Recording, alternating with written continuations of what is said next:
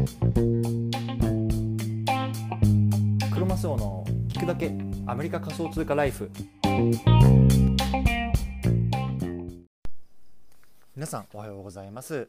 アメリカ西海岸在住のクロマスオと申します。今日は9月の17日金曜日の朝ですね。皆さんいかがお過ごしでしょうか？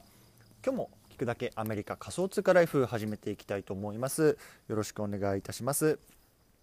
早速なんですけれども今日のテーマは若者のマネーリテラシーが上がってきてる話。いつ投資を始めたらいいか。こういうようなねテーマで話していきたいなと思います。今日のね対象のリスナーさんは老後が不安だなとかアメリカ株が流行ってるらしいけどいつからやろうかなみたいなこんな方にね向けてね、まあ、僕なりのね考えを話していきたいなと思ってます。これね Not Financial Advice なので、まあね、参考程度に聞くっていうような感じでね、まあ、気軽に聞いていただければなと思いますでね、今日ちょっとね外で撮ってるので今虫の声が聞こえてるんですけれどもちょっとねいつもよりね音声聞きにくいなっていう方いるかもしれませんが、ね、そちはそこはちょっとご了承いただければなと思います。はいであの早速なんですけれども、まあね、今日のテーマはね投資ねじゃあいつから何やればいいのってことなんですけれども、まあ、僕自身はあの、まあ、そんなに早くないんですね実は投資を始めたのは。でまあ、あのコロナに入ってから、まあ、少しこうあの在宅勤務っていうのが始まって、まあ、あの割とこう時間ができたっていうのもあってこう自分の将来とかについてこう考え始めた時に、まあ、やっぱりね、まあ、あの少しでもね早く投資を始めた方がいいなっていうところでね、まあ、今はねあのアメリカの株 ETF なんですけれども中心にあのやっていてあとはね仮想通貨もちろん少しやってますと。でこれからねちょっと不動産の方にもね手を出したいななんて思いながら、まあ、少しこう情報を集めてるような感じですね。うん。じゃあねあの早速今日ね結論なんですけれどもね先に言っとこうかなと思います。じゃいつね投資を始めたらいいのかっていうようなところなんですけれども、まあ、結論ねもう今でしょと。ね懐かしいですね。今でしょ。もうこれねすぐやっぱり始めた方がいいんじゃないのって僕は思いますね。うん。ただね、やっぱり最初怖いっていうのは分かります。僕自身もね、あの最初ね、あの何からどれぐらい始めていいのかって全然分かんなかったし、本当に投資って大丈夫なのかなみたいなね、思ってたこともあったので、なのでね、あの小さい額から少しずつね、もう本当遊びみたいなもんだと、もうね、あの飲み会1回分とかあの1ヶ月分ぐらいをねあのちょっと我慢できるような金額とか、まあ、それぐらいから始めてみたらねいいのかなと思うんですよね。うんやっぱり何よりね経験が大事ですよねこれやってみないとわからないことってこういろいろあると思うんですよ。で、まあ、先日もちょっと音声で述べたんですけれども、まあ、僕今回ね NFT っていうのをね、まあ、あのおかんと一緒に作って販売したんですけれどももう1週間ぐらいでねこう最初作ってから売るっていうところまでをねやってみたんですよね。でやっぱりこれ経験したことによってあの分かったことっていうのがたくさんあったので、まあ、このまずはやってみるっていうここがね大事かなと思ってます。はい、じゃあねここから具体的に話していきたいと思うんですけれどもその前にねちょっとこの番組について話してみたいと思います。この番組は仮想通貨を生活の一部にっていうのをねモットーにアメリカでの仮想通貨に関する情報っていうのをね一日一つ発信しています。仮想通貨って怪しいだろうなとかギャンブルだよねとかそんな風にね考えてる方が少しでもねあ私も仮想通貨触ってみたいなとかそういう風にね考えてくれたら面白いいなと思っています。はい。じゃあね、早速今日始めていきたいと思うんですけれども、まずね、なんでこのね、あの、背景、あの、話題を取り上げたかっていう背景から話していきたいと思います。昨日ね、あの実は弟とね、あの3年ぶりかな、会った会って今一緒にいるんですよね。うん。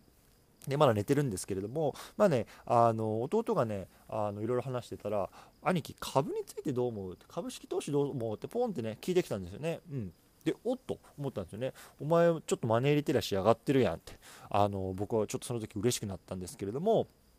でさ、あの口座の開き方わかんねえんだけどとか、何に投資したらいいかわかんねえんだけど、兄貴やってんのとかっつって言ってはやってるよとかっていう、そうな話をちょっとしてたんですよね。うん。でさ、実はね、あの僕自身もね、あの駐在員でアメリカに来たっていうのもあるんですけれども、弟も今ね、あのメキシコの方に駐在してるんですよね。そう。だから、まあ、あの中間地点のロスであったっていうのはあるんですけれども、駐在員ってね、確かにね、あのお金がたまるんですよね。うん。っていうのは、まあ、あの多分各、ね、いろんな会社によるけりだと思うんですけども、まあ、一般的にはいわゆる駐在手当って言われるものが、まあ、会社から支給されてで、まあ、あのそれがこうあの自分の生活費プラスアルファでこうどんどんどんどん溜まっていくんですけれども、まあね、あのそれがね日本、まあ、会社によりますよで僕の会社も弟の会社も、まあ、一部は、ね、その日本の口座にこう円としてねこうどんどんどんどんこうあの積み上がっていくんですねだからその、まあ、いわゆるさあのキャッシュがさ自分のさ、あの知らないうちにどんどんどんどん溜まってるんですよね。で僕なんかも投資始める前なんかはさほとんど口座なんて見たことなかったけれどももうなんか気づいたらおお何百万貯まってるやんみたいなそういうような状況になってたこともやっぱあります、うん、正直。でねあの弟もやっぱそういうような状況になってていやこれ運用どうしようかなと。これなんか本当現金でずっと持っててええんかなみたいないうような感じを、まあ、悩んでたんですよね、うん、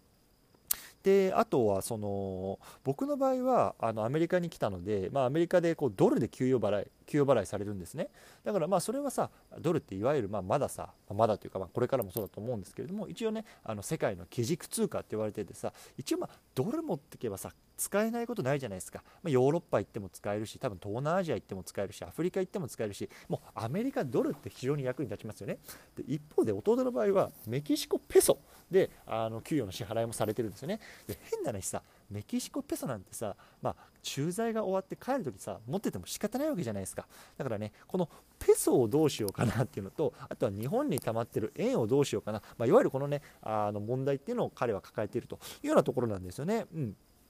はいまこれちょっとね長くなりましたけれども、まあ、今日こういうような内容を取り上げた背景なんですね。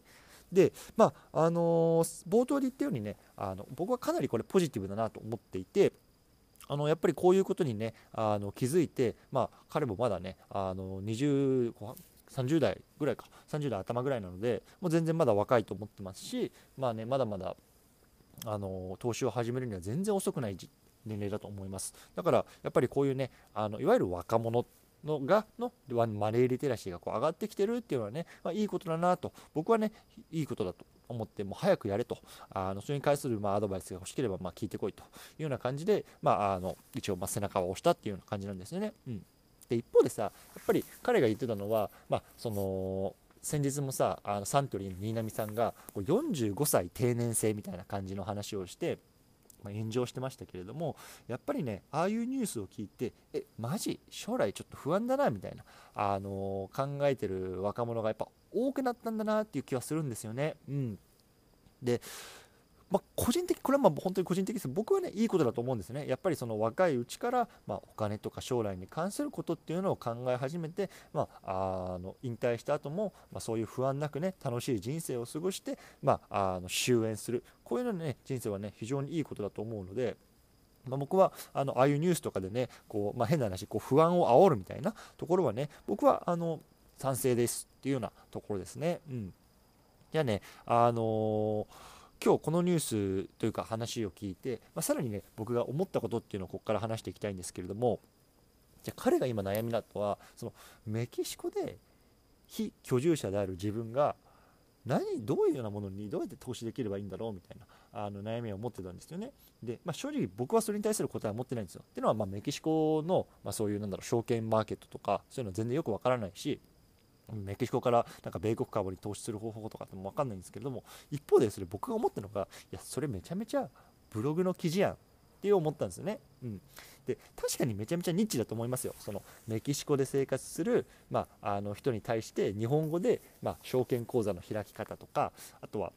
まあ、あの投資のなんだろう仕方とかっていうのを発信するっていうのは、まあ、読者ってもうどれぐらいいるんだろう分かんない。うん百人いるのかなっっていうそういう感じだと思うんですよね。でも一方で多分そういう悩みを抱えてる人っていっぱいいると思うんですよね。そのメキシコに住んでる例えば駐在さんとか駐在さんの家族とかあとは現地で働いてる方とかそういうねこう日本にルーツを持ちつつメキシコに住んでて資産運用したいけどわからないっていう人はいっぱいいると思うんですよね。だからね僕はね、あのー、彼に言いたいなと思うのはいやお前今それで副業を始めて SNS とかブログでメキシコでの資産運用について発信しろと。そうすれば、まあ、多分ね、ニッチだけれども、需要は間違いなくなるよっていうね、まあ、そういうの話をね、あの彼にもしたんですよね。うんはい、ということでね、まあ、ちょっとなんだろうあの僕もこういうようなねあの視点がちょっとなんか副業志向というか、まあ、なんかちょっと、まあ、ちょっとかっこいい言い方するとこう起業家志向みたいなね少しずつ変わってきたっていうところをねなんか自分で自分でなんかいいなというような話でした。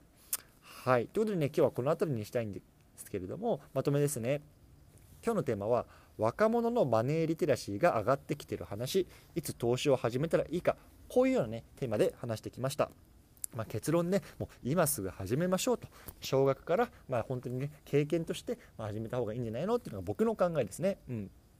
でさらにそこからもう一個進んで、まあ、そういうねなんかモヤモヤした悩みとかっていうのはね多分僕とか、まあ、君とか、ね、あのこれ聞いてるあなたとか、まあ、弟だけじゃなくて多分他に感じてる人って多分世の中にいると思うんですよね。だからそういうモヤモヤっていうのを、まあ、そういう、まあ、言語化して発信してあげると、まあ、あの誰かの悩みを解決する、まあ、変な話社会貢献ですよね。そういうようなところでもなるんじゃないのかなっていうね、まちょっと起業家目線での考えっていうのも述べてみました。はい。ということでね、今日はこの辺りにしたいと思うんですけれども、最後告知だけさせてください。このラジオはですね、スポンサーさん、もしくはあのサポートっていうのをね、あの募っています。アンカーのページのサポートっていう欄をクリックするしていただけると、月額ね、99セントからサポートをいただくことができます。皆さんからね、いただいたね、サポートとかっていうのを通じて、まあ、さらにね、聞きやすい機材の購入とか、まあ、今後の活動にね、当てていきたいなと思いますので、ぜひ、サポートしてもいいよっていう方はね、よろしくお願いいたします。はい。ということでね、まあ、最後雑談なんですけれども、あね、僕結構びっくりしたのがあのメキシコってね中国コミュニティがすっごい少ないらしいんですよね。でこれってやっぱりあの世界でも珍しいことだなって僕は思うんですよね。あの中国チャイニーズコミュニティってねもうアメリカにもやっぱりチャイニチャイナタウンって至るところにもありますけれどもやっぱりねあの中国の方々まあ、中国にルーツを持つ方々っていうのは結構そのあのいろんなところにこうお店出したりとかまとまっていたりとかっていうのがあると思う。思うので僕なんかはねその中華料理大好きなのでこう僕のいるエリアにこう中華中華料理とかよく行くんですけれども、まあ、そういうのが全然メキシコはないと。であの